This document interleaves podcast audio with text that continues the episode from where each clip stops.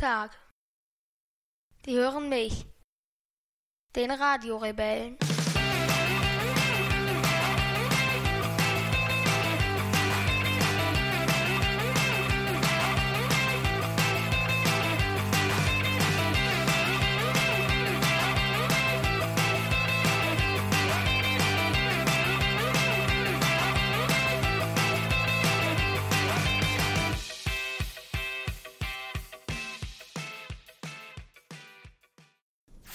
Vierzehnte Juni, 17.03 Uhr, der Wochenendrebellen-Podcast aus Bremen. Haben wir auch noch nie aufgenommen. Nee. Irgendwann haben wir, irgendwann sind wir durch und haben in allen Städten Deutschlands aufgezeichnet. Das wäre auch cool, oder? Ja, aber in allen Städten oder in allen Großstädten oder? Weiß ich nicht. Weil selbst Großstädte sind auch ziemlich eng gefasst. Und es noch in Krefeld und Okay. Cottbus, das sind Gut, auch bevor ich dir jetzt wieder hier irgendein Versprechen äh, äh, gebe, lassen wir das lieber so stehen. Wobei es eine lustige, ähm, ich habe ja jetzt für, äh, wir hatten ja mal in einer äh, in einer unserer Folgen aufgerufen, äh, Bilder zu schicken, wo man den Radio Rebell Podcast hört. Ja. Da sind dann auch irgendwie so drei Bilder, glaube ich, gekommen. Die habe ich jetzt erstmal in den Ordner gepackt und mit den, mit den entsprechenden Daten versehen, weil ich mir das irgendwie ein bisschen einfacher und schicker vorgestellt hätte, wenn man da im Blog so eine Google Map Karte Ja. anlegt. Ähm, aber da müsstest vielleicht, ich weiß nicht, ob du dafür Zeit hast, dich damit mal intensiver zu beschäftigen, ähm, wie man das genau recht schick dann machen kann, damit das nicht so kacke aussieht. Ja. Ja. Und äh, dann könnte man ja eine zusätzliche Map machen, wo wir den Podcast schon aufgezeichnet haben. Man könnte eine Map machen mit all den Stadien, wo wir waren und die Bilder hinterlegen. Also da du ja so ein großer Map-Experte und so ein großer Map-Fan bist, habe ich gedacht, das könntest du vielleicht mal irgendwann übernehmen. Ja. Aber eilt ja nicht, wir haben ja noch genug zu tun. Ja. Ja, wir wollen heute im Wochenendrebellen Wochenrückblick wie immer drüber sprechen, was ist so passiert bei uns. Wir wollen einen Film besprechen. In der Klage der Nation ein Thema, welches entweder zu kurz gekommen ist oder viel zu äh, intensiv diskutiert wurde. Ja. Und die spektrographische Minute abarbeiten. Genau. Das sind die, die, die, äh, die Dinge, die wir immer so erledigen wollen. Worum soll es denn heute in der spektrographischen Minute gehen? In der spektrographischen Minute äh, soll es um die Frage gehen, die öfter schon mal gestellt wurde. Ähm,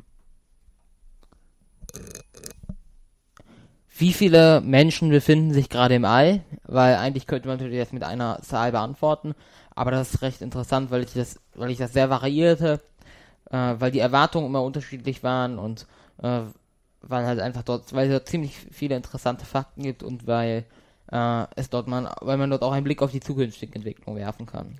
Genau. Dann wollen wir noch einen Film besprechen. Um welchen Film soll es da heute gehen? Into the Wild. Into the Wild, genau. Und in der Klage der Nation sprechen wir über wen? Oder über was? Äh, über darüber, wieso man Gesetze kompliziert machen sollte. Genau. Unser liebster Horst Deutschland hat sich wieder zum Horst gemacht. Mit einer Aussage, die er später äh, auf Ironie zurückführt, die er da natürlich angewandt hat. Ähm, darüber wollen wir ein bisschen sprechen. Aber anfangen wollen wir eigentlich mit einem, äh, mit so ein bisschen rückblickend, was so bei uns anlag. Ähm, und das, obwohl jetzt die Woche schon fast wieder rum ist, reden wir ja eigentlich über die Woche davor. Wir sind ja wieder mit dem Wochenendrebellen-Rückblick etwas spät dran. Ähm, was lag denn in der Woche so an? Mm, Also wir waren in, am Wochenende habe ich dich zur Arbeit begleitet, da hatten wir auch in München einen Termin. Genau. Du hast mich mal wieder zur Arbeit begleitet ähm, und wir hatten einen Termin mit Bayern 3. Denn da wird es eine kleine, äh, eine kleine Mini-Dokumentation oder eine kleine Mini-Reportage über uns geben.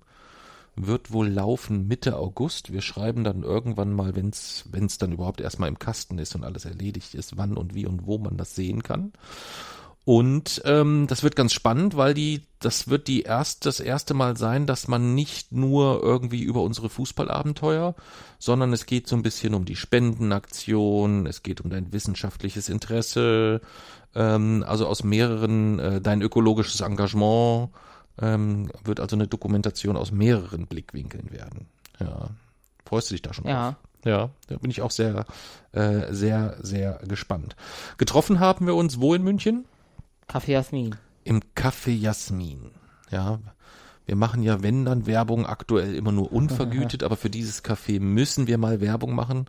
Denn was ist in diesem Café Jasmin schon alles geschehen? Da haben wir unser Buch angefangen. Genau. Und auch eigentlich zu Ende geschrieben. Genau, wir haben das Buch dort angefangen und eigentlich das Ende des Buchs, eigentlich, äh, äh, also des Buchs Wir Wochenendrebellen, haben wir im Café Jasmin geschrieben. Ähm, ein Café, ja, man kann es eigentlich gar nicht, wie, wie würdest du es beschreiben? Äh, ich weiß gar nicht so. Würdest du sagen, es ist sehr modern? Nee, Würdest du sagen, es ist sehr schick eingerichtet? nee. Nee. Es ist so ein bisschen, ein bisschen Retro-Style, kann man das so Ja. sagen? Ja, also bisschen Kronleuchter an der Wand und äh, sehr, sehr alte, äh, sehr, sehr altes Mobiliar, gleichzeitig aber hausgemachte Eistees und Limonaden, sehr nettes Personal, selbstgebackener Kuchen. Also es ist eigentlich so ein, von der Einrichtung her würde man sagen, eher ein Café, wo sich eher so ältere Herrschaften wohlfühlen. Ja. Ja, aber wir fühlen uns da auch sehr wohl. Kann man das so sagen? Ja. Ja.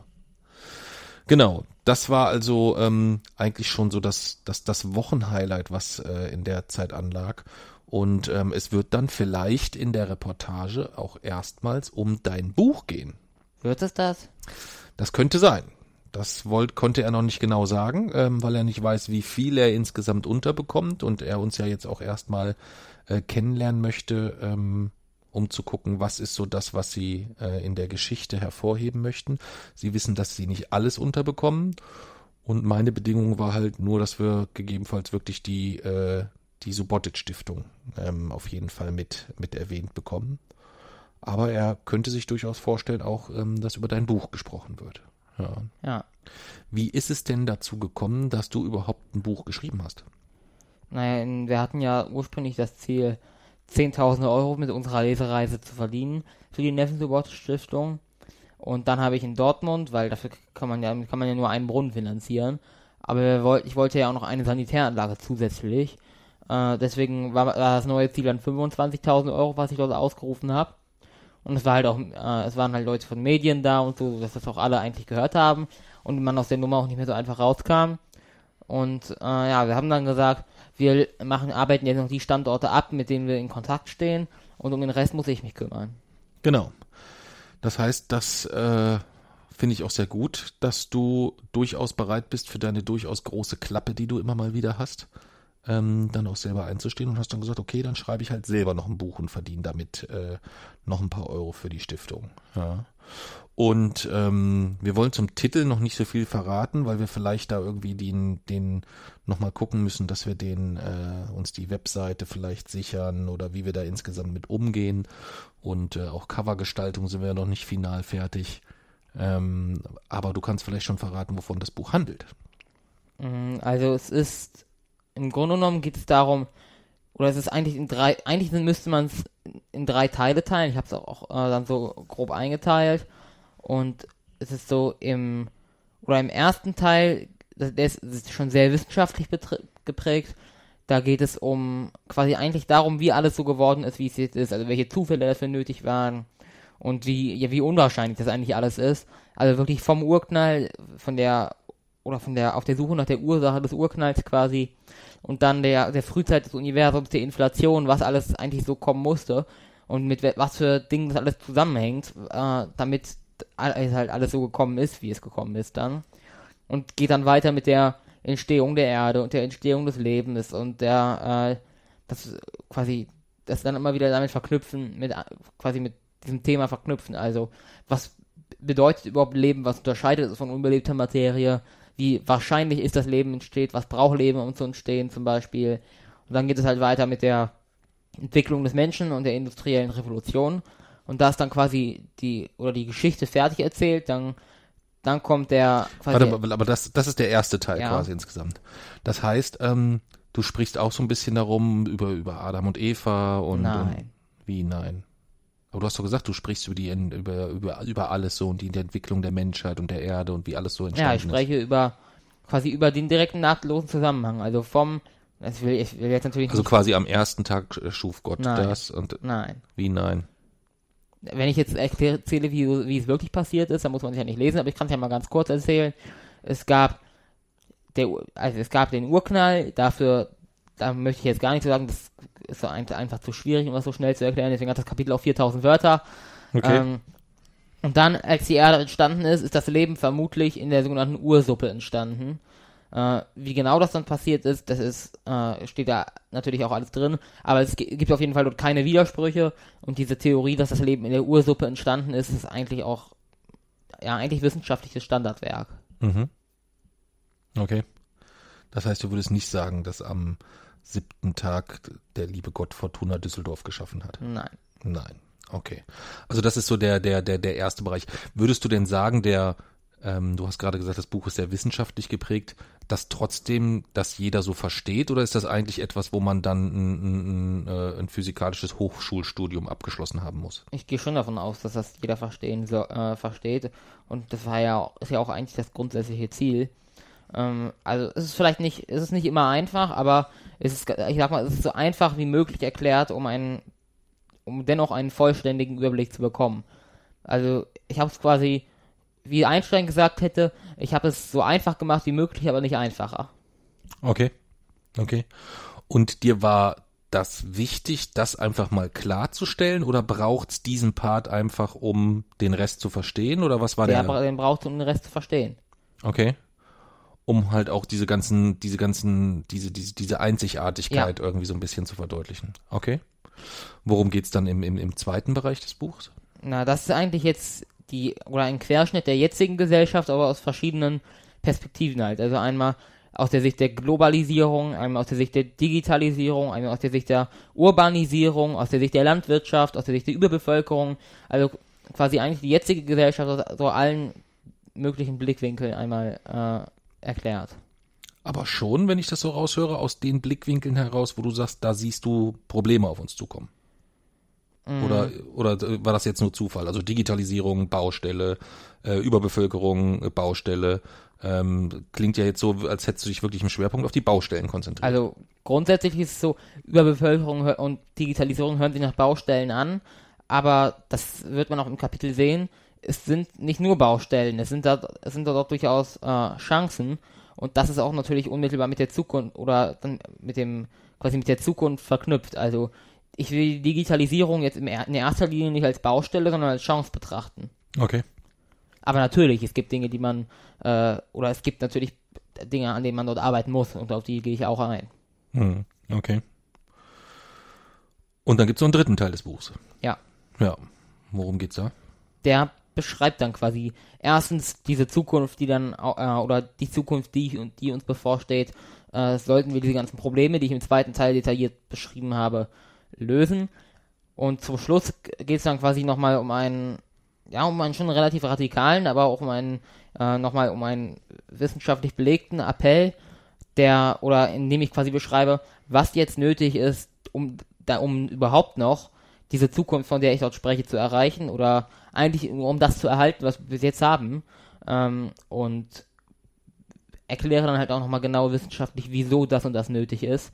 Äh, und dadurch ist das, oder dadurch wird den Leuten, glaube ich, ziemlich direkt bewusst, weil man kann das halt wirklich direkt verknüpfen, äh, wenn das und das so weitergeht, oder wenn wir jetzt nichts machen, dann wird das und das passieren, wenn das und das passieren wird, dann wird das zu dem folgen. Das kann man eigentlich relativ, äh, die Zusammenhänge sind da eigentlich relativ einfach zu verstehen. Hm, okay.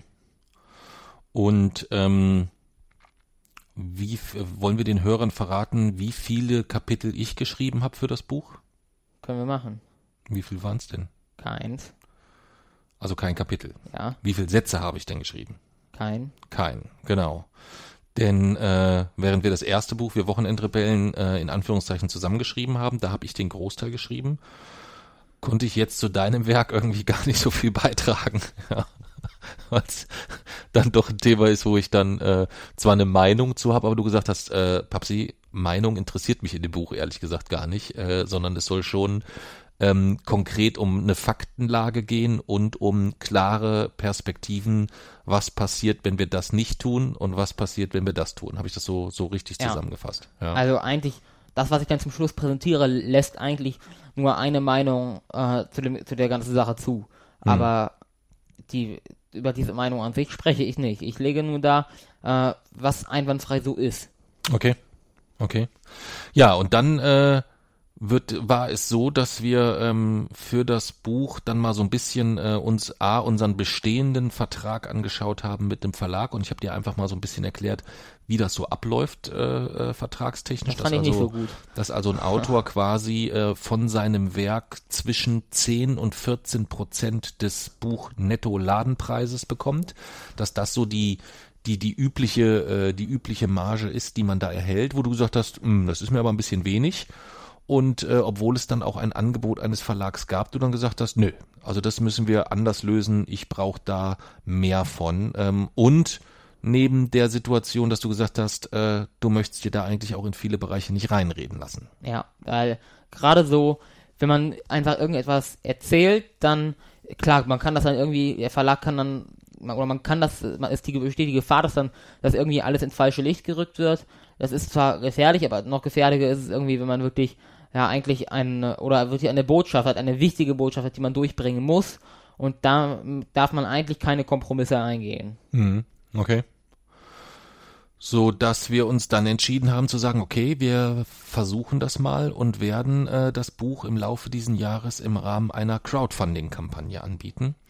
Und das ist eigentlich jetzt so der erste Part, wo ich jetzt wieder auch unterstützend so ein bisschen mit äh, mithelfe. Ähm, denn äh, für das Crowdfunding werde ich offiziell mich melden müssen, weil das ab äh, jemand auf jemanden gemeldet sein muss, der äh, der über 18 ist. Ähm, das ist aber eigentlich auch schon mein Hauptpart, den ich so übernehme. Und ansonsten ähm, unterstütze ich da, wo du Unterstützung haben möchtest. Denn ähm, den kompletten Buchprozess begleitest du. Also Cover hast du konkrete Vorstellungen, da sind wir gerade auf der Suche nach jemandem, der uns das zeichnet. Äh, Das wissenschaftliche Lektorat, äh, da hast du dir selbst jemanden gesucht, der das nochmal wissenschaftlich gegencheckt, ob das so stimmt, was du da so schreibst. Ähm, das klassische Lektorat, da suchen wir jemanden oder haben wir schon jemanden, den wir äh, da aber auch in allen Bereichen oder alle werden dort äh, auch ganz normal voll für vergütet. Das heißt, wir gehen dort finanziell in eine gewisse Vorleistung. Das wolltest du aber. Was? Ich hätte nach Leuten gesucht, die das so machen. Nee, ich habe gesagt, wenn, also es gab genügend Leute, die uns das äh, auch kostenlos angeboten haben, aber ich habe gesagt, wenn, dann möchte ich, dass wir die Leute äh, da auch für vergüten. Das möchte ich nicht. Ja, das möchte ich nicht. Ähm, so dass wir die äh, den Comiczeichner vergüten. Wir werden äh, für den Satz, äh, für den Buchsatz jemanden vergüten. Da sind wir noch nicht fündig geworden, aber ähm, da bin ich auch optimistisch, dass wir dort jemanden rankriegen. Das Lektorat ähm, und dann halt die, die Druckkosten selbst, denn auch was den Druck angeht, ist es jetzt nicht so, dass du dann dort bereit bist, die nächst gute Druckerei zu nehmen. Was muss diese Druckerei so erfüllen? Nein, sie muss halt eigentlich in allen äh, Dingen umweltfreundlich sein. Im Binden des Buchs, in der Tinte, im Druck, äh, im Transport, in der Verpackung. Also eigentlich muss das, äh, oder eigentlich ist meine Anforderung, dass das Buch klimaneutral produziert wird. Mhm.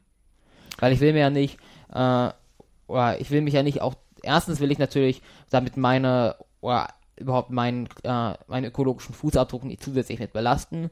Und zweitens will ich mich auch nicht äh, dem, oder diesem Punkt quasi aussetzen, dieser Angriffsmöglichkeit aussetzen, dass äh, ich, oder das hört man ja schon relativ oft, dass äh, eigentlich immer, wenn man irgendjemand darüber redet oder über etwas redet oder über andere Leute über etwas auffordert, wird ja eigentlich immer erstmal so nach dem Motto, äh, ja, äh, Wasser predigen, aber Wein saufen, Genau. so wird eigentlich immer so äh, angesprochen und das will ich natürlich vermeiden. So wie bei Rezo jetzt. Ah, aber du warst auf den Malediven im Urlaub Ja. vorletztes Jahr und so weiter, bla bla bla, als dürfte man sich nur noch zu Dingen äußern, wenn man selber äh, jeden Tag nur trockene Reiswaffeln äh, isst und äh, nur Jute, Jutesäcke trägt. Ja. Obwohl das natürlich trotzdem gut wäre, aber Das, obwohl das natürlich trotzdem gut wäre, klar, ja. Nee, verstehe ich, verstehe ich, kann ich.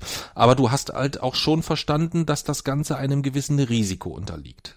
Ja. Ja. Also die Druckerei, die du dort dir wünschst und die du dort äh, haben möchtest, die, die wird es geben. Also da äh, haben wir ja schon gemeinsam so ein bisschen recherchiert. Da gibt's so zwei, drei zur Auswahl, die das tatsächlich ähm, äh, äh, anbieten können mit äh, einer sehr speziellen Farbe, mit Ja. äh, 100% Recyclingpapier etc. Trotzdem alles ja auf einer gewissen Qualität. Also du willst ja jetzt auch nichts da zusammengenietetes und zusammengenageltes, sondern es soll ja auch qualitativ gut sein. Was natürlich dann auch schon die Kosten ein wenig in die Höhe treiben wird. Ne? ja, aber ich bin eigentlich ziemlich optimistisch, dass das ein Erfolg wird, die Crowdfunding-Kampagne. Okay.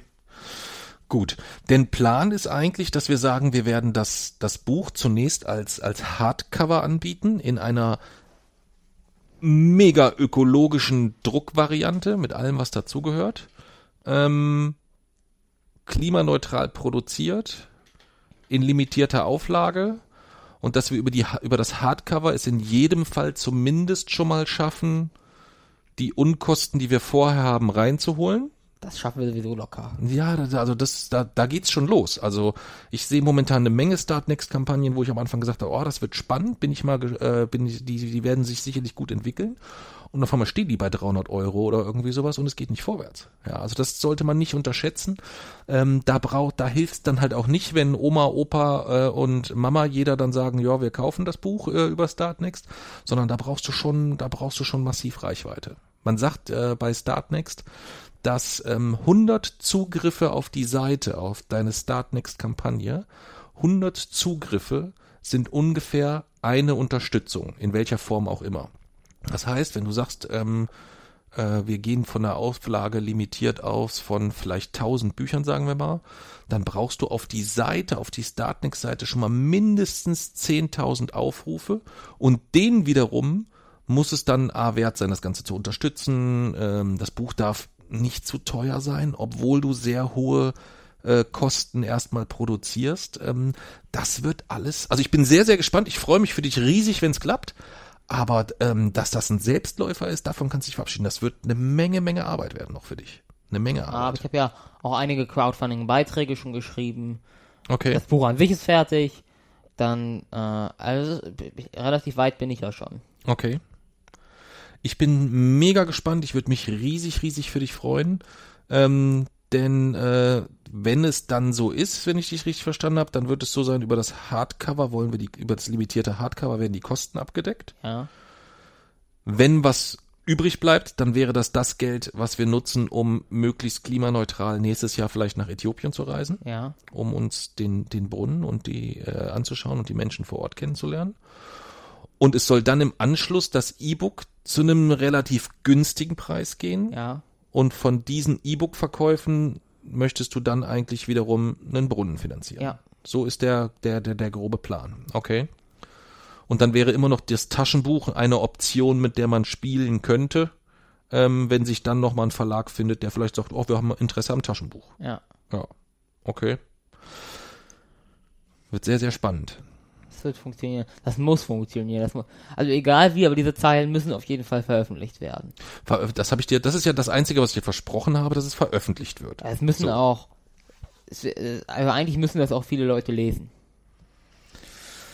Hm, ich ich kann es dir gar nicht sagen. Ich kann es ich kann's gar nicht, gar nicht einschätzen. Du musst einerseits berücksichtigen, wenn jetzt das jetzt erstmal jemand sieht, also es gibt ein paar, die dich kennen, die Ja. erstmal sagen, oh, dem Jungen traue ich zu, was Kluges dazu zu schreiben, das würde ich gerne lesen.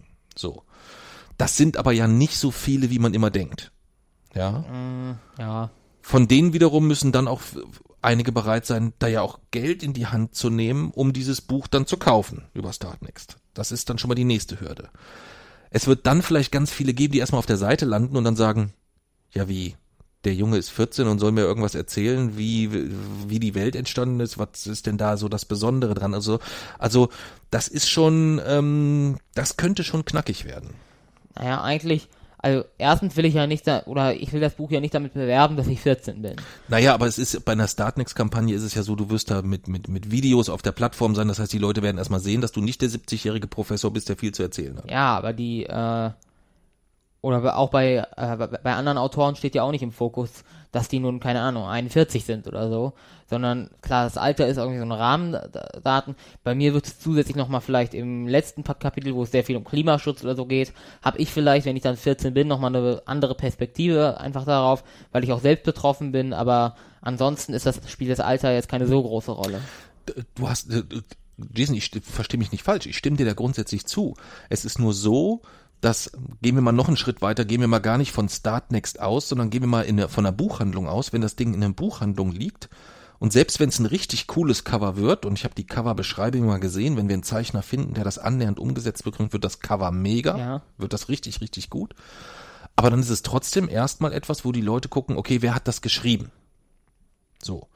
Und wenn die dann gerade so in diesem wissenschaftlichen Bereich zwei, drei Bücher nebeneinander liegen, dann greift man vielleicht eher zu jemandem, der Harald Lesch heißt, weil man weiß, ah, das ist ein kluger Mann, der äh, hat das äh, studiert und der äh, hat da ganz viele Titel und der ist ausgezeichnet, als vielleicht zu sagen, okay, das ist ein junger Mann und der ist, hat bisher nichts gemacht, außer sich einen Fußballverein zu suchen. Und selbst den hat er nicht gefunden und jetzt will er mir was über die Welt erzählen, weißt du? Nur als ich, du weißt, also das soll kein Angriff sein. Ich sage nur, du darfst nicht unterschätzen, dass für die Leute, die jetzt gar keinen Plan haben, die so einen Erstkontakt über diese Kampagne haben, dass das dann erstmal etwas wird, wo die sagen, ja, pff, warum soll das denn jetzt was Besonderes oder warum soll, warum sollte ich die Erwartungshaltung haben, dass das gut wird? Warum sollte ich das, warum sollte ich diesem Autor trauen? Weißt du, da kannst du nicht mit irgendwie mit wahnsinnig vielen Pfunden punkten. Naja, wenn es äh, der Klimaschutz spielt ja eine zentrale Rolle in dem ganzen, auch inhaltlich in dem ganzen Buch. Ist ja eigentlich ein roter Faden, der sich das gesamte Buch zieht. Die Ja, ganze diesen- wissenschaftliche Erklärung mache ich ja eigentlich nur deswegen. Ja, das mag ja sein, aber weißt du, was meinst du, was dieses Jahr noch für, für schlaue Sch- Klimaschutzbücher rauskommen werden? Mm, ja, aber das ist, also e- e- egal was dort rauskommt, damit mithalten wird das nicht. Das glaube ich. Aber es geht auch nicht immer darum, ob etwas damit mithalten kann, sondern es geht erstmal ähm, darum, ob äh, welche welche Liga welches Zutrauen. Also ähm, wenn du jetzt einen du hast einen Dönerladen, ja, du bist Eigentümer eines eines richtig guten Dönerladens, so. Und jetzt fängst du an, in diesem Dönerladen auch ein Schnippinatoren-Business anzubieten. So. Dann könntest du der beste Schnippinator der Welt sein. Aber die Leute würden erstmal davor stehen und sagen, warum sollte ich mir denn bei dem Dönermann die Haare schneiden lassen? Und so ein bisschen musst du es da auch vergleichen, dass man sagt, warum soll ich mir von jemandem, der noch sehr, sehr jung ist, dem man grundsätzlich, wenn du es jetzt mit anderen in deinem Alter vergleichst, auch nicht zutraut, dass sich jemand so ein tiefes wissenschaftliches Wissen angeeignet hat wie du, warum soll ich mir von dem das Buch kaufen? Mm, Aber gerade so, eigentlich gibt es doch, oder gibt es doch keine bessere Position, aus der man schreiben kann, wenn man A, wissenschaftliche Kenntnis hat und B, betroffen sein wird vom Klimawandel. Dann gibt es doch eigentlich keine bessere Perspektive, aus der man dieses Buch schreiben kann. Ja, grundsätzlich stimme ich dir zu. Trotzdem sage ich, dass, dass das etwas ist, was man nicht unterschätzen sollte, dass es ganz, ganz viele gibt, die da oberflächlich kurz drauf sagen und sagen, da ist ein 14-Jähriger, der ein Buch geschrieben hat über den Klimawandel, na toll. Und das, die, die, die dann gar nicht weiter sich im Detail damit Ja beschäftigen. gut, dann das werden sind ja, ist ja, ist ja äh, dann sind ja sowieso nicht die Leute, die ich anspreche als Zielgruppe. Ja, aber das ist die Masse. Ja. Und du brauchst ja eine gewisse Menge, um äh, dann auch das Buch dementsprechend in der Anzahl verkaufen zu können. Verstehst du? Hm, Ja, aber ich glaube, dass das ist nicht so viele Leute, die ja so oberflächlich rangehen. Okay. Ich, wie gesagt, ich wünsch dir aus, aus ganzem Herzen, ich find's mega, mega gut, äh, worauf du da so alles achtest und ähm, was dir da alles wichtig ist. Ähm, das ist ein, ein, ein riesiger Aufwand ja auch insgesamt, ähm, den man, du hast da ja schon, wie viele Stunden, was würdest du schätzen, wie viele Stunden Arbeit stecken da schon drin? Kannst du das einschätzen? Nee, das kann ich nicht so richtig einschätzen. Aber ähm, ich sehe dich ja eigentlich, wenn ich dich gefragt habe, was hast du heute gemacht? Ja, ich habe das fürs Buch gemacht, ich habe das fürs Buch gemacht, ich habe das Buch nochmal Korrektur gelesen, ich habe das nochmal gecheckt. 1000 Stunden?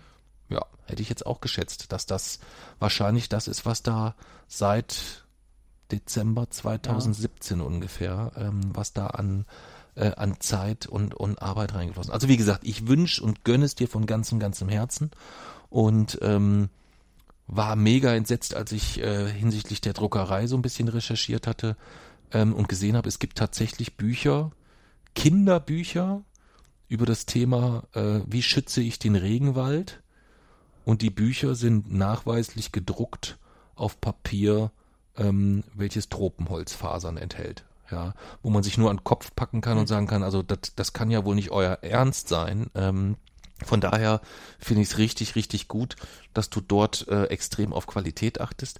Aber wie gesagt, ähm, ich würde jetzt mal schätzen, dass das Buch bei, bei, äh, bei Start Next wahrscheinlich am Ende irgendwas wieder um die 20 Euro schon kosten muss, Ja. Damit dort ein bisschen was hängen bleibt, weil du es in einer sehr niedrigen Auflage druckst, sehr hochwertig druckst, etc. Das wird schon eine, das wird schon eine enge Kiste. Da bin ich sehr, sehr gespannt. Ja, da bin ich sehr, sehr gespannt, wie sich das so entwickelt. Ja. Und alle, die jetzt zuhören, das werden wir nur heute einmal in dieser Folge erwähnen und sonst zukünftig einfach immer ganz gediegen und schweigsam die Klappe dazu halten. Ähm, A, wer auf dem Laufenden bleiben möchte und B, ähm, wer vielleicht exklusiv äh, ein Kapitel mal lesen möchte. Wir werden ähm, über den Newsletter, den wir äh, auf wochenendrebell.de anbieten, ähm, werden wir irgendwann rund um den Start der äh, Start Next Kampagne auch ein Kapitel an die Newsletter-Abonnenten verschicken, ähm, so dass ja jeder, der Lust hat, da vielleicht einfach vorab schon mal so ein bisschen reinzulesen, ähm, schon mal den Newsletter abonnieren kann. Das geht wie gesagt auf wochenendrebell.de. Und wenn man dann die Seite verlassen will, dann öffnet sich dieses mega nervige Pop-up-Fenster, ähm, wo man seine E-Mail-Adresse eingeben kann. Und äh, ja, wir machen das mit einem professionellen Anbieter. Man braucht sich also keine Sorgen machen, dass da seine E-Mail-Adresse irgendwo dann in irgendwelchen Kanälen landet oder so. Das machen wir mit einem professionellen Anbieter zusammen. Äh, die E-Mail-Adresse liegt also nur bei uns. Das komplette Handling liegt in unseren Händen. Und wir schicken auch nicht alle drei Tage Malzbier-Werbung per Newsletter raus, sondern äh, Aber eines Tages, äh, wenn wir äh, jemanden, einen Werbepartner gefunden haben, könnte es echt sein, dass wir den Newsletter mit zumüllen müssen, oder? nee, warum? Warum sollten wir das tun? Ja, wenn wir so viele E-Mail-Adressen haben, ja. Dann muss man das, dann ist das ja auch irgendwie ein Fund, den erstmal ausnutzen nee. muss gegenüber den, Nee, der, das, das, das kann ich eigentlich relativ sicher ausschließen. Wieso? Ja. Also den E-Mail-Newsletter möchte ich eigentlich nur aufbauen, um irgendwann die Möglichkeit zu haben, mich von Facebook zu trennen, gegebenenfalls. Wie das ist der Haupt. Ah, weil es schon sehr, sehr, sehr, sehr, sehr nervig ist. Was? Ja. Naja, wir haben 4000 Facebook-Freunde, ja. Follower, Liker, keine Ahnung, wie man das jetzt genau bei Facebook nennt. Und wenn wir einen Post mit einer Information rausschicken, was glaubst du, wie viel lesen das? Oder bei wie viel, nicht wie viel lesen das, bei wie viel landet das tatsächlich auf deren, äh, in deren Facebook-Stream? Hälfte? Tausend. Bei nur ungefähr tausend. Ja, und das ist schon ein guter Wert. Also bei 20 bis 25 Prozent der Leute landet es überhaupt im Stream. Das sind meistens die, die relativ viel mit uns interagieren, also die auf Postings antworten, die uns Fragen stellen, die das liken, die das teilen. Ähm, so funktioniert im Großen und Ganzen der Facebook-Algorithmus, dass man dadurch ja Facebook eigentlich mitteilt, ah, die Seite interessiert mich, ich interagiere mit denen, ich schreibe denen was oder als Antwort, als Reply, ich teile deren Inhalte, ich like die oder so, ähm, sodass dann, dann beim nächsten Mal die Inhalte wieder angezeigt bekommt.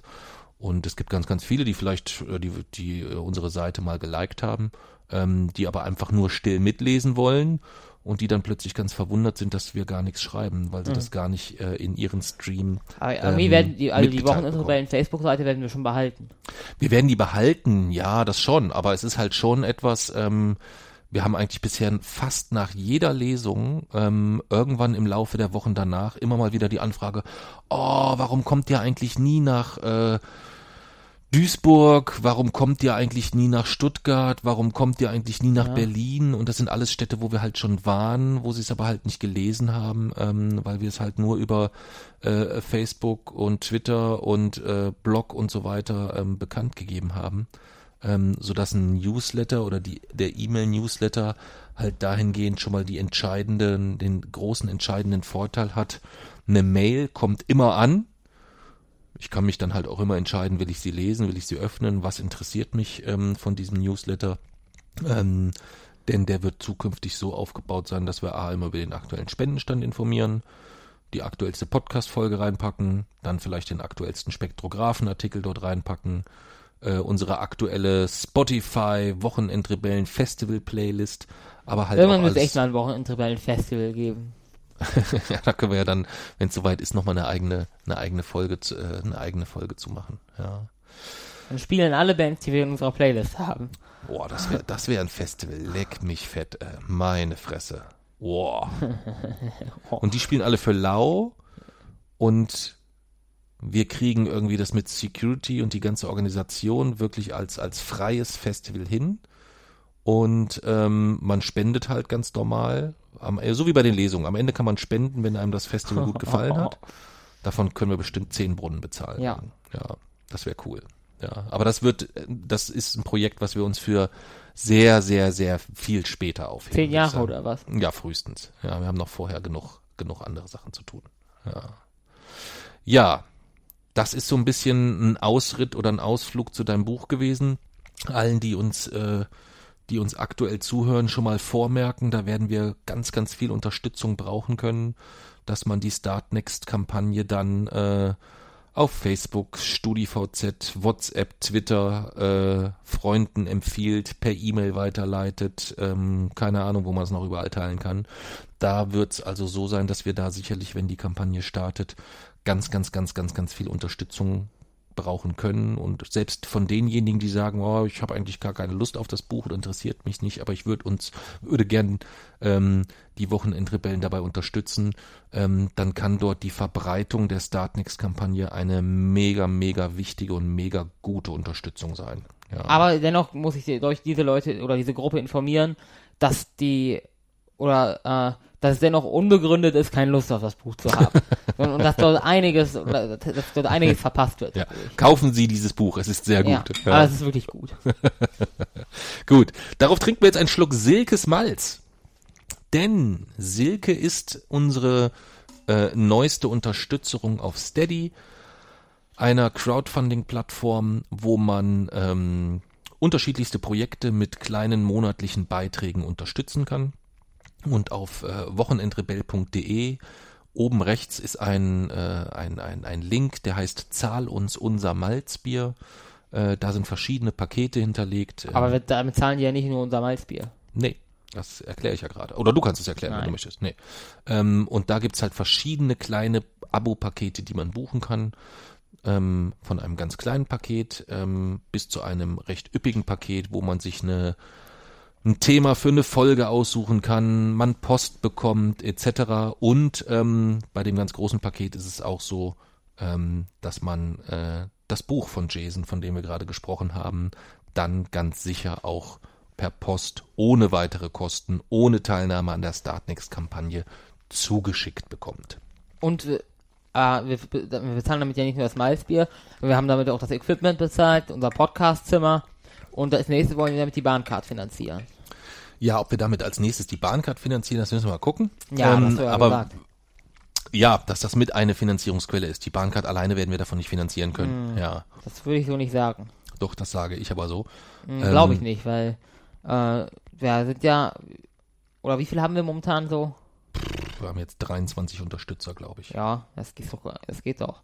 Wir haben ja noch ein Jahr Zeit. Ja, das ist ja, das ist ja auch gut. Ähm, ich sage nur, dass man sich nicht, äh, wenn es, wenn es um die Thematik Bahncard geht, ähm, wir uns da auch klügere Sachen über, äh, überlegen lassen, überlegen müssen und nicht alleine drauf setzen können, dass Leute bereit sind, dir deine Bahncard zu finanzieren. Das will ich damit sagen. Ja. Na gut, das ist ja deine wir- Sache. Das, äh, da bin ich ja momentan nicht genau. drin. Und A und B ist ja auch noch ein bisschen Zeit.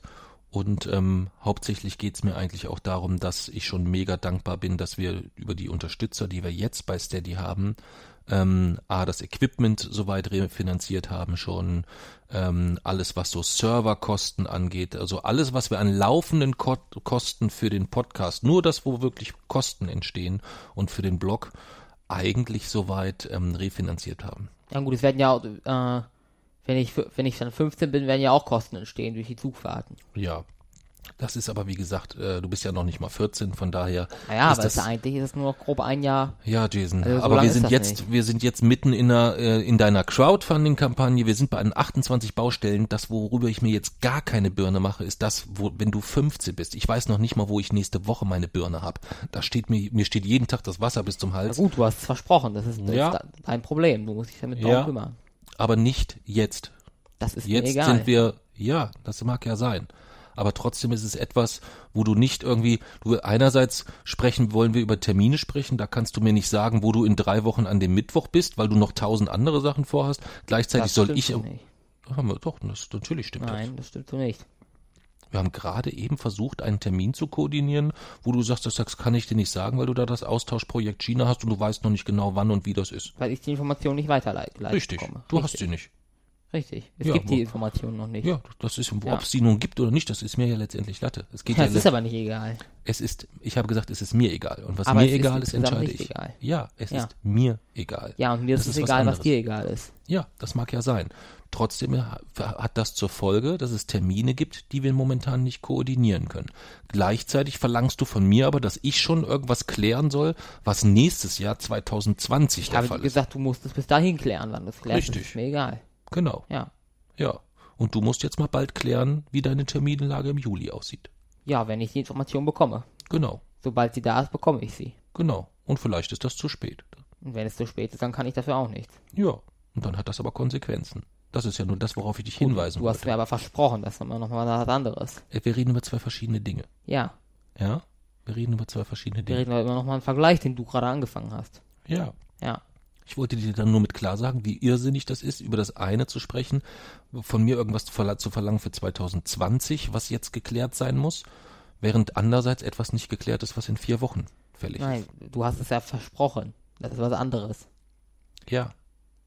Wir haben hinsichtlich der Termine auch Dinge versprochen. Ja, Und da brauche ich die Information. ein festes, langfristiges Versprechen ist schon mal noch was, was anderes als ein Termin, der nicht ganz klar koordiniert ist. Muss man ja schon unterscheiden, ne? Ja, du kannst aber nicht immer nur so tun, als ob die Versprechen, die man dir gibt, besonders äh, wichtiger sind als die Versprechen, die wir anderen geben. Mhm. Naja, aber es ist, ich habe, ich habe nie irgendjemandem was auf die rechte Hand versprochen. Ach so, da schiebst du dann den schwarzen Peter weiter. Ja, dann ist ja das ja gut Ich zu habe das nicht versprochen. Das Nee, dann, dann, dann ist es ja auch relativ einfach. Dann brauche ich ja, dann mache ich einfach diese Dinge, die du gleichzeitig äh, von mir wünschst und haben willst, dass das alles koordiniert sein muss und dass du äh, immer mit mir mitfahren willst und so weiter, dass ich die Sachen alle vernünftige koordiniere, dann kümmere ich mich da einfach gar nicht mehr drum. Das ist ja dann viel Das einfacher. geht ja auch nicht. Wieso geht das nicht? Ja, weil ich mitkommen muss. Du hast mir versprochen, dass ich nicht weniger Das ich dir aber, unterwegs ni- das habe ich aber nicht dir auf die rechte Hand bin. Doch, das versprochen. hast du mir auf die rechte Hand versprochen. Hm, aber nicht, dass du weniger unterwegs bist in den Ferien. Doch, doch, doch, doch, hab- doch. wir haben- Natürlich hast du mir das versprochen. Mhm. Doch. Das hast du mir versprochen. Ich habe dir gesagt, dass wir insgesamt nicht weniger unterwegs sind als sonst. Ja, du hast mir auch versprochen, dass ich in die Ferien mit dir komme. Und ich habe dir auch versprochen, dass du in den Ferien jederzeit mitkommen kannst. Ich habe dir aber nicht versprochen, dass ich es auch so koordiniere, dass du immer mitkommen kannst. Du hast gesagt, dass ich mitkommen kann. Ja. Ja. Ja, Das heißt aber auch, dass ich ja Termine koordinieren muss. Weißt du, was Koordination ja weiß bedeutet? ich. Gut. So. Und diese Termine kann ich nicht koordinieren, wenn ich von dir keine Informationen habe. Und ich habe die Information Ja. nicht, weil es die Information noch Habe nicht ich gibt. verstanden. Ja, Das ist kein Grund. dann wende dich direkt weiter. Ich kann dir die Mailadressen geben, wenn du dich wenden musst und beschwer dich da. Ich kann dafür Ich nichts. beschwere mich doch gar nicht. Ich sage nur, dass ich jetzt Dinge terminieren muss und dass es dann sein kann, dass du da nicht mitkommen kannst. Und es umgekehrt auch sein kann, dass sich daraus wieder Tage resultieren, wo ich ganz normal auch zu Hause bin oder in Kassel bin. Das wollte ich Das damit wird sagen. aber dann so nicht funktionieren. Oh, das ist mir aber relativ Das egal. wird dir nicht mehr egal sein, wenn es soweit ist. Das haben wir ja, also, was ja, was eigentlich immer so ist, immer wenn du sagst, dir ist irgendwas egal, das sagst du dann so lange, bis es der Fall ist und wenn dann ein Alarm ist, dann ist dir plötzlich alles andere als egal. Das werden wir sehen. Das werden wir sehen, weil es bis jetzt immer so war. Gut. Schön, dass wir wieder so schnell in so eine, in so eine, äh, in so eine ausgeglichene Stimmungslage gekommen sind. Das freut mich. Ja, das freut mich. Man merkt das einfach, dass es momentan ähm, vielleicht auch für dich alles so ein bisschen viel ist, oder? Für mich ist es überhaupt nicht viel, nö. Ne? Ich habe manchmal habe ich immer so ein bisschen Sorge, wenn man wenn man äh, wenn man bedenkt, wie in wie vielen Bereichen du so plötzlich an die Decke gehst oder plötzlich Dinge von mir forderst, die fernab von Gut und Böse sind und überhaupt nicht realisierbar sind, Ja, natürlich. dass du das recht recht schnell unausgeglichen Nee, bist. nee, ich habe alles, äh, alles, was ich fordere, ist realisierbar, ist notwendig. Das meiste davon hast du mir sogar versprochen. Deswegen habe ich dort direkt, solange du nicht sagst, das und das muss getan werden, habe ich damit erstmal überhaupt nichts zu tun. Ja. Äh, weil du es, wie gesagt, versprochen hast. Und das hat auch nicht damit zu tun, was mir zu viel ist. Ich finde äh, ich finde es gut, zu viel unterwegs zu sein, aber äh, es gibt halt, oder es gibt halt gewisse Dinge, wenn ich keine Informationen, wenn es die Informationen nicht gibt, dann habe sie, ich sie auch nicht und dann ziehe ich mir die Schuhe auch nicht an, dass ich jetzt dafür verantwortlich bin, dass sie nicht da ist. Mir geht's nur darum, dass du im Umkehrschluss nicht über meine Zeit zu verfügen und zu bestimmen hast. Und das tust du. Nein, weil du, du hast über das, was du mir versprochen hast. Das, ich fordere ein, dass das gehalten wird, ja. Nein, das Doch, ist nicht richtig. Doch. Wenn wir jetzt den heutigen Tag als Beispiel nehmen, Ähm, wir sind heute hier zu einem, zu einem, zu einem Twitter-Treffen gefahren. Du hast gestern Abend gesagt, äh, dass du äh, vorher noch zu Fridays for Future musst. Wo ich gesagt okay, wann ist das? Dann hast du gesagt, das ist nachmittags. Habe ich gesagt, okay, dann kommen wir sehr, sehr spät abends erst an. Dann hast du gesagt, ja, dann müssen wir morgens um fünf fahren, damit wir um neun schon in Bremen sind, damit Ja. du in Bremen zur Demo Demo gehen kannst. Wo ich gesagt habe, nein, das geht nicht. Wo du aber das, wo du das aber selbstverständlich erwartest, dass ich morgens um fünf mit dir losrammel, nur damit du deine Termine einhältst. Und das Nein, geht ich halt habe dir gesagt, du kannst doch gerne, wenn du eine andere Lösung findest, dann bin ich äh, offen dafür. Aber wenn es keine andere Lösung gibt, dann muss man halt, äh, oder es ist ja dann notwendig, dann muss man, und wenn es dann Nö, für gibt, mich ist es ja nicht notwendig. Ich will, ja, notwendig. ich will aber nicht zu Fridays for Future. aber es ist notwendig. Ja, für dich. Nein, es ist. Freies Recht auf. Selbstbestimmung. Ich darf über das, was mich alleine betrifft, auch frei entscheiden. Was hättest du denn gemacht? Weiß ich nicht, aber ich hätte, zu- der wäre definitiv nicht um fünf aufgestanden, nur damit du pünktlich zu Fridays for Future in Bremen bist. Dann hätten, irgendwie hätte für diese Probleme eine Lösung, äh, hätten wir dafür eine Lösung erarbeiten müssen. Ja, du brauchst in dem Moment aber nicht sagen wir, sondern Doch. in dem Moment musst du ja das Da Problem lösen. hätte, aber du wärst plötzlich, also das Problem wäre für dich aber plötzlich sehr, sehr nah und realistisch gewesen. Das kannst du mir glauben. Oh, das glaube ich, dass ich Das das, kannst du mir aber ganz sicher glauben. ich glaube aber, dass ich das sehr entspannt Das gesehen Problem hätte. wäre dir sehr, sehr nah gekommen. Ja. Stimmung! Wir weiß, was wir bräuchten wir eigentlich ähm, immer im Podcast, finde ich, an den Stellen, wo es dann wieder so ein bisschen ruppiger wird, weißt du? Also wenn wir uns erst so, das haben wir ja jetzt schon ein paar Mal gehabt, dass wir uns erst ganz friedlich unterhalten, plötzlich kommt ein Streitthema oder es kommt so die, zur richtigen Eskalation, dass man dann so einen Einspieler hat, so ein so ein so ein Karnevalseinspieler, so weißt du so dä, dä, dä, oder irgend so einen anderen lustigen Musik Also so. immer wenn einer, wenn ein so ein Totschlagargument kommt, dann so wie beim Boxen, so ein Schlag. So ein Schlag, genau. Genau. Und wenn dann, wenn es dann, wenn wir uns in diese Diskussion verlieren, wo es dann immer so geht, wo ich dann sage nein und du sagst doch und ich sage nein, doch, nein, doch, nein, doch, dann kommt so im Hintergrund so diese Benny Hill Musik so.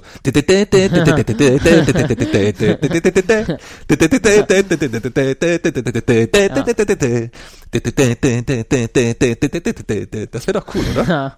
Und dann wird einfach, wird, schneiden wir diese ganze einstündige Diskussion schneiden wir raus und dann ist am Ende diese Musik ist dann wieder so Ende und dann so, ja, wir haben es geklärt, so und so machen wir es jetzt. ja, das wäre ganz cool. Ja. ja. Into the Wild haben wir geguckt. Wie fandest du denn den Film? Ähm, also wir haben das ja eigentlich, äh, haben wir dort äh, so ein Punktesystem aufgestellt. Äh, ich fand den Film einfach so, weil es war halt, oder es war gr- grundsätzlich immer kein Film, der generell so weit von der Realität entfernt ist oder der so, der äh, so unrealistisch ist. Es war ja, es ist ja auch eine Geschichte, die, die so tatsächlich, äh, oder die es so tatsächlich gab. Ist ja, äh, basiert ja auf einer Reportage. Das finde ich grundsätzlich eigentlich bei Filmen immer gut, wenn sie so einen Bezug zur Realität haben oder sogar in der Realität passiert sind. Äh, und ja, auch ansonsten äh, immer ein Film, wo es einfach äh, sehr viele Details gibt. Es kommen Züge drin vor. Das ist immer äh, ganz entscheidend für einen Film. Ja, es Ja. kommt aber eine Szene drin vor, wo du dir wahrscheinlich nicht wünschst, dass du der Zugfahrer wärst. oder? Nein. Weil er wird ja völlig verdroschen Ja. dann. Ja. Äh, lass uns vielleicht so wie immer anfangen. Erzähl doch vielleicht einfach mal für diejenigen, die den Film jetzt gar nicht kennen, worum geht's in dem Film? Also es ist halt jemand, äh, ein oder ein Student aus Washington, der so oder der so in der Oberschicht ist und äh, hat halt oder hat, hat quasi studiert und hat auch sein Diplom bekommen und so. Und äh, auch so seine Eltern sind so oder auch seine Eltern sind relativ wohlhabend und äh, wollten ihm halt auch ein äh, neues Auto kaufen, wo dann eig eig- eigentlich noch funktioniert, also so relativ äh, schon ziemlich materiell. Äh, und er ist dann halt er äh, fängt dann halt irgendwann an, quasi einfach in die Wildnis quasi zu gehen, also deswegen ja into the wild, also quasi von zu Hause weg und quasi äh, fernab der Zivilisation zu leben. Äh, und zuerst oder zuerst bewegt sich halt Richtung äh, Polarkreis und ähm, geht dann halt quasi durch den ganzen Westen der USA und äh, lernt auch immer auch Leute kennen, aber bleibt nie lange da, also immer nur äh, höchstens zwei Monate eigentlich. Und das geht halt auch eher, sehr oft einfach so um die Psyche so äh, quasi dieses dieses äh, Mannes. Also zum Beispiel hat er einmal einen Elch hat er erlegt und er, das muss er dann ganz bestimmt räuchern, aber das ist gescheitert.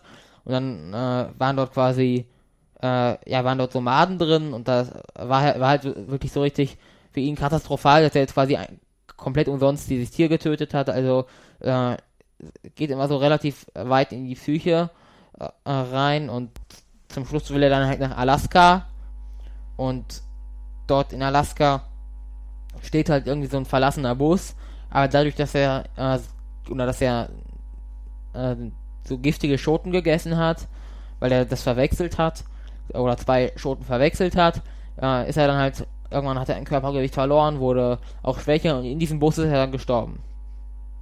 Okay. Das ist die, äh, die Handlung des, des, des, des Films. Ähm, jetzt hat der Film ja ähm, im Vergleich zu den vorherigen Filmen so einen sehr, sehr klaren Hauptcharakter. Ja. Es geht um diesen Chris, Chris heißt er, glaube ich, ne? Ja.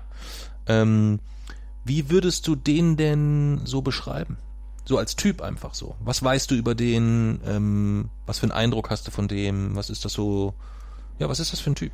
Naja, er ist eigentlich, äh, oder er wird halt am Anfang so als auch relativ intelligent bezeichnet, jemand, der sich einfach mit viel, ziemlich vielen Dingen auch relativ gut auskennt, aber äh, jemand, der dann auch irgendwie Prioritäten setzt und der auch also oft sehr pragmatisch an die Dinge rangeht, also äh, zum Beispiel das mit dem Auto, dass man eigentlich kein neues braucht, solange es halt, halt noch funktioniert. Und dann wird er halt irgendwann einfach sehr bodenständig und konzentriert sich halt auf das, was irgendwie auch wirklich, was wirklich notwendig ist äh, und ja, dadurch, deswegen war ja, war es ja auch quasi der Beginn, dieser Beginn dessen, dass er ja dann quasi in die Wildnis gegangen ist und er war auch äh, jetzt gar nicht so angewiesen irgendwie auf andere Menschen oder so auf menschliche Beziehungen, sondern war einfach immer sehr, sehr äh, viel auf sich selbst auch so konzentriert. Okay. Und ähm, was kannst du, würdest du charakterlich gegebenenfalls über den noch so sagen? Hm, wie meinst du das? Ja, was glaubst du, was ist das so für ein Charakter? Hm, Charakter, wie beschreibt man einen Charakter? Naja, also wenn du mich, meinen Charakter beschreiben würdest, dann würdest du sagen, der Papsi ist sehr liebenswürdig, sehr klug, sehr einfühlsam, sehr clever, sieht gut aus. Ja, zum Beispiel. Hm. Wie würdest du das bei ihm sehen? Ich weiß nicht. Habe ich ja eigentlich äh, schon gesagt. Würdest du denn sagen, äh, würdest du denn sagen, Mensch, ähm, oder in welchen Bereichen würdest du denn sagen, dass du das gut findest, wie er das gemacht hat? Er- gibt's da Sachen, wo du sagst, da würdest du ihn als Vorbild sehen? Wo du sagen würdest, yo, finde ich richtig gut, wie er, was den Punkt angeht oder was den Punkt oder was den Punkt angeht? Also, dass er, oder, dass er in, sich- selbst gekehrt ist und nicht, äh, oder einfach nicht auf fremde Menschen oder so angewiesen ist oder auch deren, äh, deren Anwesenheit nicht unbedingt braucht, dann, äh, Das findest du gut. ja, Ja, okay. dann, dass er so dieses ganze, oder dieses ganze kapitalistische System eigentlich als, oder auch dieses, diese Statussymbole und äh, das alles ablehnt, das finde ich auch gut. Mhm. Und dass er das dann also auch konsequent durchsetzt, das finde ich auch gut. Mhm. Okay. Und was sind die Sachen, wo du vielleicht sagst, ah, das finde ich so gar nicht gut oder das finde ich auch total nicht nachahmenswert oder oder oder das das dafür ähm, ja hassen ist ein großes Wort dafür äh, oder das ist etwas, wo du sagst, nee, das finde ich das finde ich halt einfach gar nicht gut an ihm. Mm, Naja, das, dass er dann doch ja zum Schluss re- relativ oder re schon relativ leichtsinnig damit umgeht. Also, äh, dass er auch relativ oder auch in der äh, in der Realität, in der echten Reportage relativ äh, schlecht zu Karten äh, das ganze Wissen aus einem einzigen Buch nehmen, das ist halt schon gefährlich und das ist äh, auch relativ leichtsinnig. Okay. Mhm. Hättest du dir denn das so in der Form oder hättest du dir vorstellen können, jemals auf so eine Idee selber zu kommen? Zu sagen, boah, ich stürze mich jetzt mal so los in die Wildnis und in- ernähre mich mal von dem, was mir die Wildnis auch so gibt. Mm, so unvorbereitet nicht. Okay. Was hättest, wie hättest du dich anders vorbereitet? Also ich weiß nicht, aber ich hätte auf jeden Fall mein Wissen nicht nur aus einem Buch genommen. Ich hätte vor- vorher zum, oder Also er hat sein Wissen nicht nur aus einem Buch genommen, er hat nur ein Buch mitgenommen, ne? doch, er hat So. das ganze Wissen, aber auch über den äh, über die Wege und auch über die ganzen verschiedenen äh, Dinge, die man essen kann und nicht, die kamen alle aus einem Buch. Ach so, okay, das habe ich gar nicht so richtig auf dem Schirm gehabt. Äh, und ja, deswegen, ja, also ich hätte mich vorher halt einfach ein bisschen besser vorbereitet, damit ähm, sowas auch nicht passieren kann, damit es auch alles sicher ist. Okay. Wie hast du seinen, äh, auf der ganzen Reise hat er ja auch verschiedene andere Menschen kennengelernt. Ähm, wer ist dir da so in Erinnerung geblieben? Äh, also einmal dieser, äh, der La dieser Landwirt, also ich glaube irgendwie Wayne oder so hieß einer davon. Mhm. Dann äh, war der einmal bei so bei, bei zwei Hippies, ich glaube einer, hie- einer hieß irgendwie Jen oder so. Und einmal war, war er bei so einem Veteranen. Äh, und dann einmal bei, wenn er- quasi auf dem Weg nach Mexiko war, ist er dann äh, auf so ein von so einem Boot aus, äh, hat er dann quasi nochmal zwei Leute kennengelernt, die da so äh, quasi am Ufer so, von so einem Fluss leben. Mhm. Ist dir da bei den Charakteren irgendwas aufgefallen? Entweder bei den Charakteren selbst oder in der Beziehung zwischen Chris und diesen Charakteren? Mm, Naja, dass er einfach eigentlich schon immer relativ viel Zeit mit denen verbringt, aber sich dann eigentlich trotzdem nach einigen Wochen oder Monaten einfach wieder weggeht quasi. Okay. Hm. Okay. Ja, ich finde halt irgendwie, dass er den schon auch irgendwie immer so, dass er irgendwie so allen Menschen vor den Kopf stößt, so weißt du? Dass sich das so ein bisschen durchzieht. Seiner Familie, da verabschiedet er sich noch nicht mal. Gut, er beabsichtigt ja vielleicht tatsächlich irgendwann auch irgendwie wiederzukommen oder so, aber er, trotzdem verabschiedet er sich nicht mal. Und auch allen anderen, die er so auf dem, auf dem Weg dann kennenlernt, irgendwie stößt er allen vor den Kopf in gewisser Form. Ja. Weißt du? Das ist halt so ein bisschen irgendwas, was sich so, so, so, so durchzieht, auch so ein bisschen. Ja. Hast du an die Filmmusik noch Erinnerungen irgendwie so ein bisschen? Nee, Irgendwie, dass du sagen würdest, äh, fand ich besonders gut, besonders schlecht oder irgendwas in der Richtung? da erinnere ich mich an keins mehr. Gar nicht? Okay. Das ist so das, was bei mir am meisten hängen geblieben ist, ist die Filmmusik. Ja. Ähm, liegt aber vielleicht auch daran, weil die ähm, äh, von, äh, von einem, vom, vom Pearl Jam Frontman ist, ähm, den ich sehr schätze und sehr mag und insgesamt ähm, finde ich das musikalisch einfach total großartig passt, so mit diesen Folk, Folk-Songs und alles. Also das finde ich ist musikalisch fallen mir gar nicht so ganz viele Filme ein, wo ich sagen würde, dass mir die Musik fast besser gefallen hat als der gesamte Film und es trotzdem irgendwie auch so, so zueinander passt. Ja. Wie, fand, wie hast du die Länge des Films empfunden? Das fand ich okay. Ja? War mir mit Tick zu lang. Also ich finde die, vielleicht braucht's an der einen oder anderen Stelle tatsächlich diese, diese, äh, die Länge, um das alles in der richtigen Tiefe erzählen zu können. Aber wenn man jetzt die gesamte Story nimmt, sind halt 140 Minuten schon lang, ne? Ja. Finde ich irgendwie. Ja.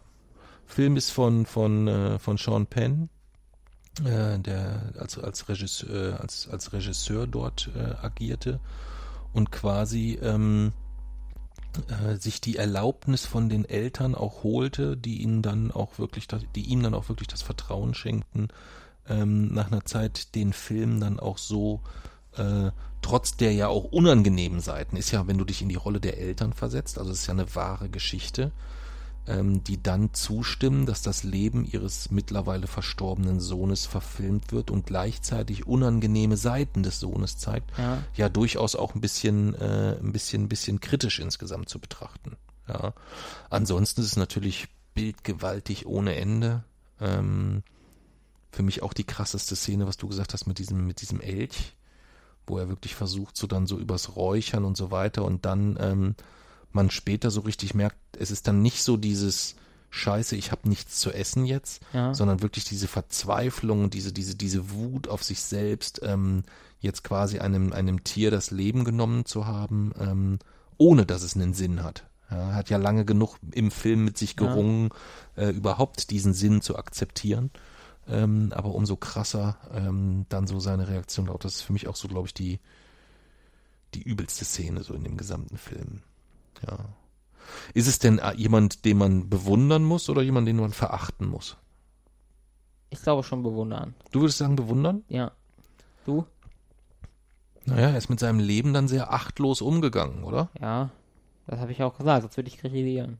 Ja, ja, aber ich finde, ist, äh, ist es nicht aus dem Aspekt heraus, wenn man jetzt erstmal so betrachtet, er kümmert sich um niemand anders, ähm, stößt lauter Menschen vor den Kopf und geht selbst achtlos mit seinem Leben um.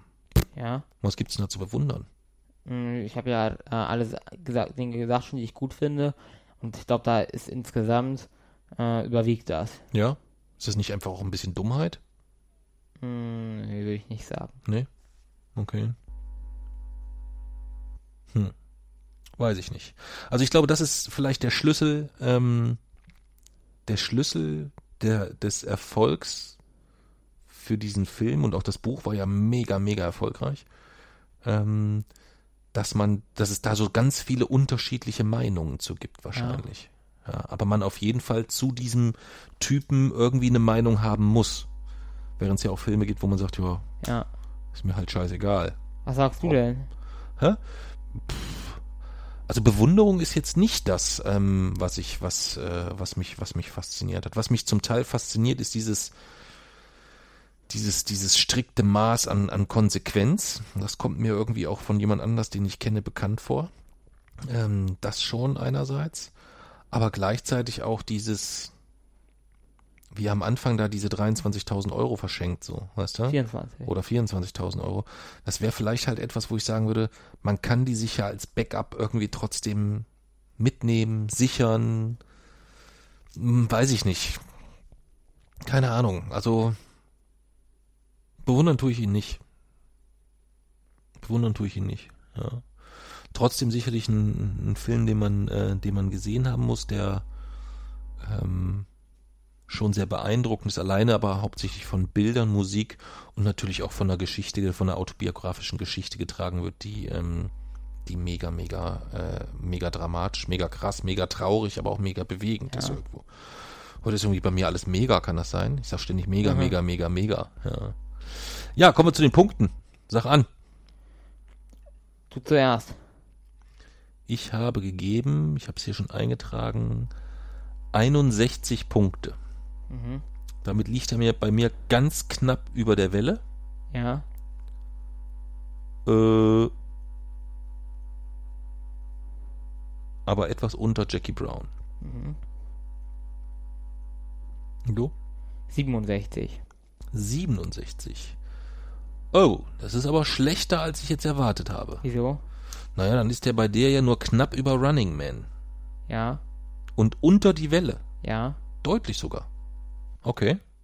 Okay, hätte ich jetzt gar nicht, gar nicht erwartet. Ich hätte gedacht, dass der, der Film bei dir insgesamt besser abgeschnitten hat. Gut. Kommen wir zu Horsty. Was hat Horsty verbrochen? Er hat, hat gesagt, dass man Widerstand umgehen kann, indem man Gesetze möglichst kompliziert macht. Ja. Hat er doch recht oder nicht?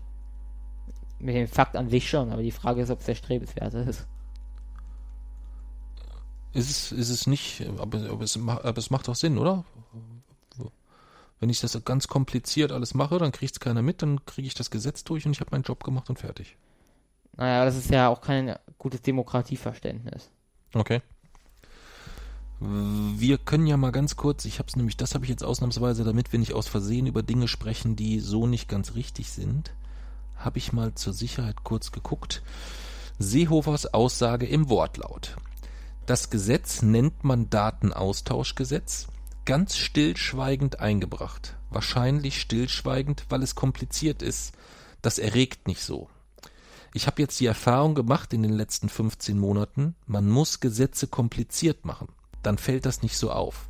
Wir machen nichts Illegales, wir machen Notwendiges, aber auch Notwendiges wird ja oft unzulässig in Frage gestellt. Das war seine Aussage. Ja. Was ist denn das, wo du jetzt dran sagen würdest, das ist so die, das ist so der Punkt der Aussage, die mich auf oder die dich so aufregt?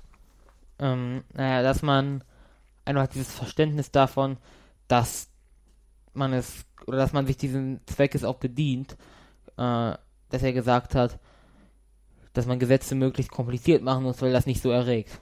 Mhm. Okay.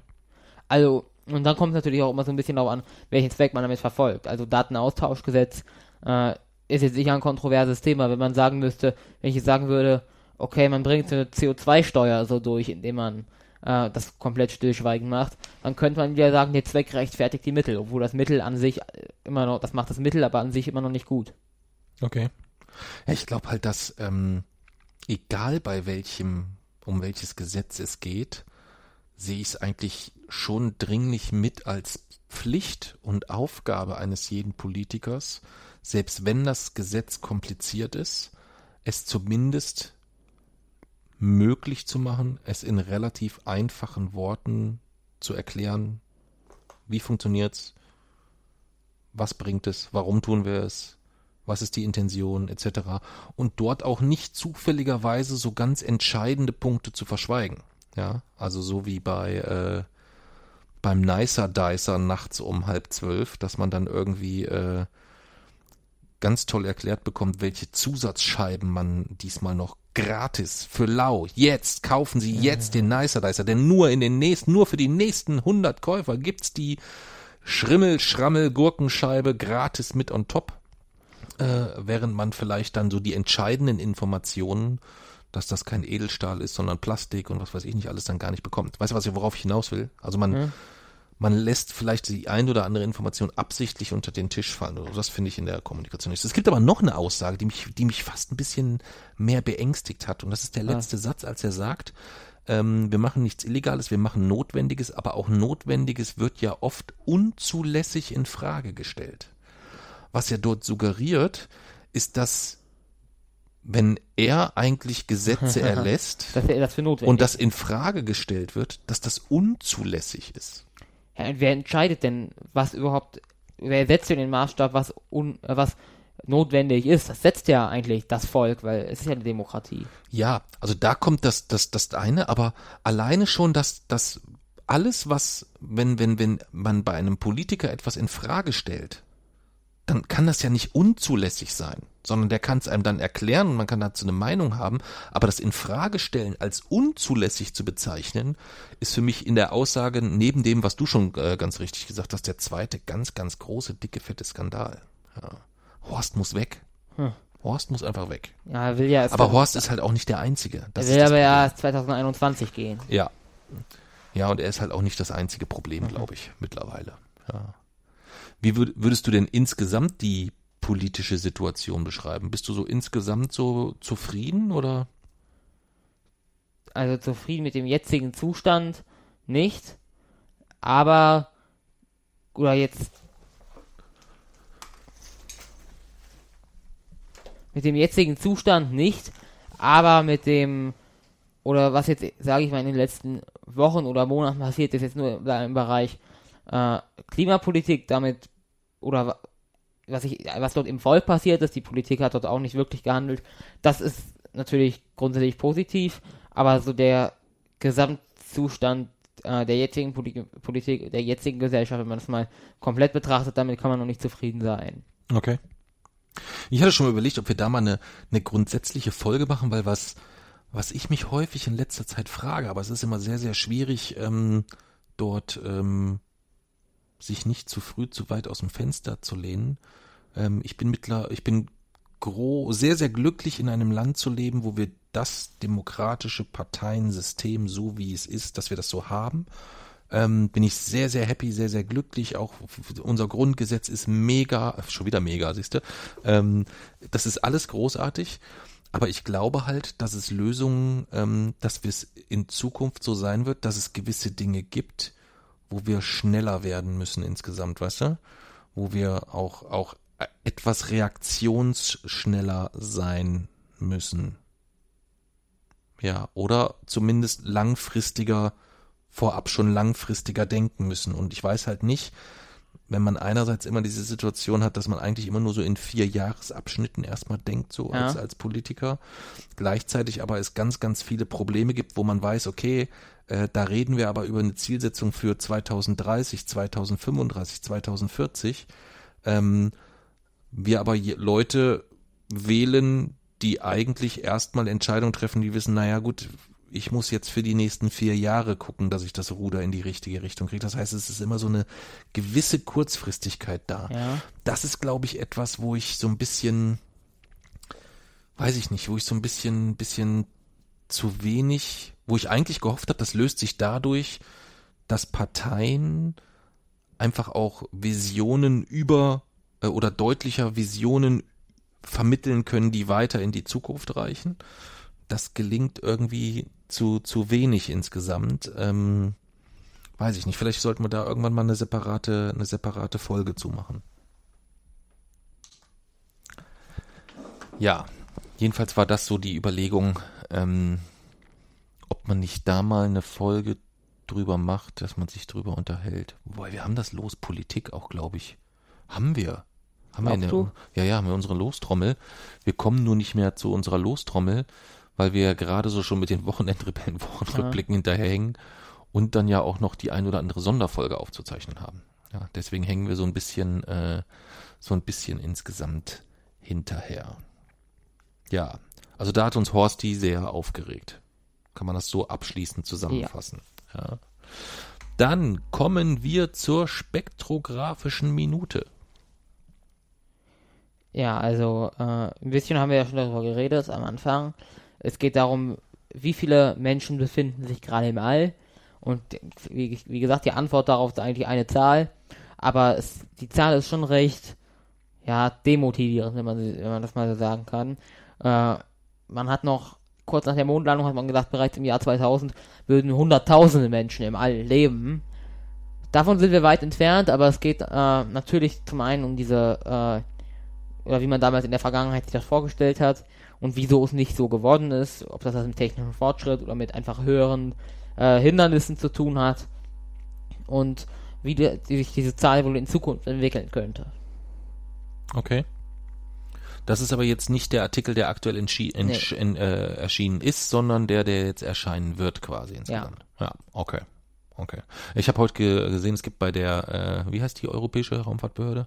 ESA, ESA. Da gibt's jetzt auch noch irgendein Gewinnspiel. ich weiß. Hast du, ach, hast du schon teilgenommen oder was? Nee. Nee, ach so. Das Video Okay. kann ich ja so professionell nicht machen. Was für ein Video?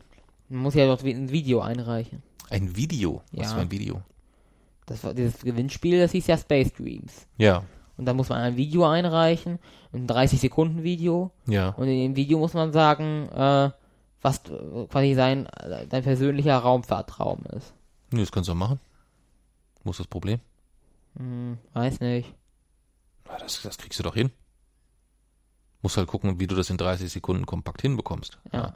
Aber die, die, die GoPro-Kamera haben wir da, Ton kriegen wir mit dem Podcast-Equipment hin.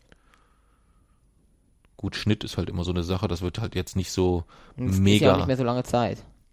ist das nicht noch ein Weilchen? 21. Juni. Okay, das ist tatsächlich nicht mehr lange. Das schaffen wir nicht. Nee, das ist, das ist unrealistisch, ja. Gut, dann nehmen wir noch einen, Schl einen letzten Schluck Silkes Malz, sagen Silke nochmal vielen, vielen Dank. Und dann würde ich sagen, dann brechen wir jetzt auch mal auf ähm, zum sogenannten TK Schland. Ja, zum Abendessen. Erst Abendessen und dann zum TK Schland. Äh, haben wir, glaube ich, letztes Jahr auch eine Folge darüber aufgezeichnet, was der TK Schland ist. Da kann man sich das gegebenenfalls nochmal anhören. Ähm, da werden wir jedenfalls jetzt hin aufbrechen. Und alle anderen ähm, können jetzt direkt sich das wunderbare Pop-up auf wochenendrebell.de anschauen, ähm, sich für den Newsletter anmelden, damit ihnen nichts mehr flöten geht. Oder diese Podcast-Folge ähm, verbreiten, liken, teilen auf Facebook, damit der Facebook-Algorithmus merkt, ah ja, da hat jemand Interesse an den Projekten der Wochenendrebellen. Und das Buch kaufen. Das kann man ja noch nicht kaufen, Ja, sobald es draußen ist. sobald es draußen ist. Genau. Dann sagen wir tschö, tschö, tschö.